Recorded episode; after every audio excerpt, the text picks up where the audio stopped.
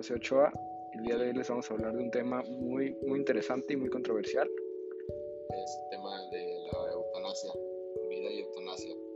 Pues bueno, este, este tema es un poco, se ha popularizado en los últimos años, ya que hay cerca de cinco países que, que legalizaron este proceso. Este, para los que no saben en qué consiste la eutanasia, es, este, es el proceso consiste en quitarte tu propia vida para acabar con el sufrimiento sin dolor y no, y no es reconocido como suicidio, ya que la única forma de, pero la única forma de aplicarte la eutanasia es este, si te encuentras en un estado de sufrimiento constante y sin probabilidades de recuperación.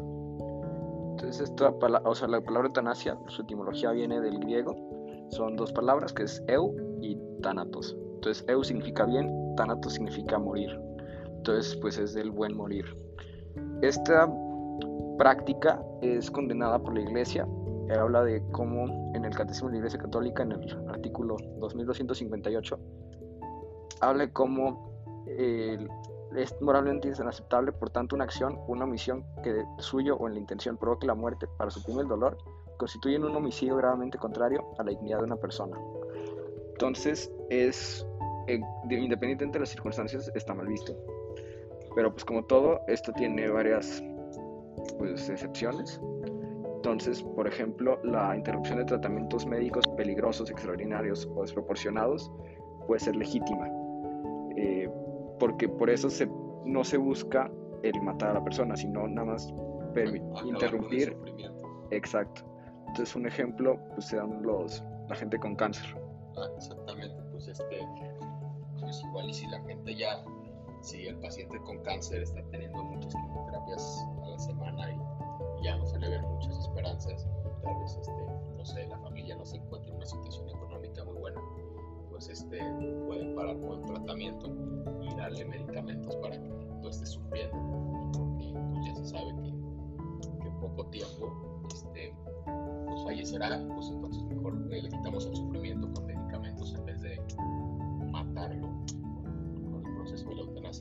Ajá, y eso va de hecho pues al siguiente punto, ¿no?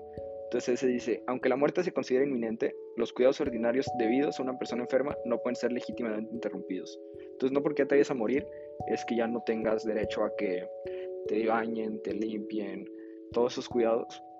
Y además se habla del uso de analgésicos. Entonces estos pueden aliviar los sufrimientos del moribundo, incluso con el riesgo de abreviar sus días, pues, y esto es moralmente conforme a la dignidad humana si la muerte no es pretendida ni como fin ni como medio, sino solamente prevista y vista como inevitable. Entonces, pues está la, la muerte no puede ser el objetivo de, del darle los analgésicos, ¿no? Sino nada más evitar el sufrimiento, aunque eso pues en su final pueda llevar a la muerte, pero ese no puede ser el objetivo. Sí, es este, igual que platicábamos antes, este, paciente, otro ejemplo, está en coma, ¿no? Y, este, y también, como he dicho antes, la familia no está, tiene, pues no, no, no, está en una buena situación económica, pues este, tal vez pues desconectarlo ya que no pueden estar pagando y el seguro ya no. Y esto se ve porque la misión del médico no solo es sanar y prolongar la vida, sino también es sino es quitar el sufrimiento de los enfermos. Entonces, y esa debe ser pues la primera misión, ¿no? Quitar el sufrimiento. Y hay veces que, pues sí es curándote, ¿no? Pero ya cuando la muerte es inminente, eh, se tiene que ver de diferente manera toda esta situación. Entonces, este es un tema pues, muy interesante ahorita, porque actualmente es legal en cinco países del mundo y países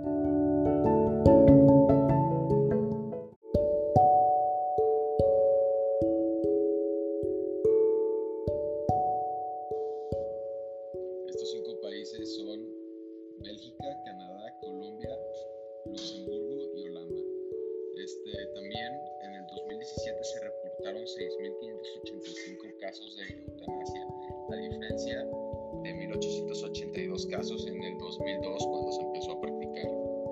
Entonces podemos ver que esta es una costumbre que no va, no va a disminuir, al revés, va a aumentar en los siguientes años.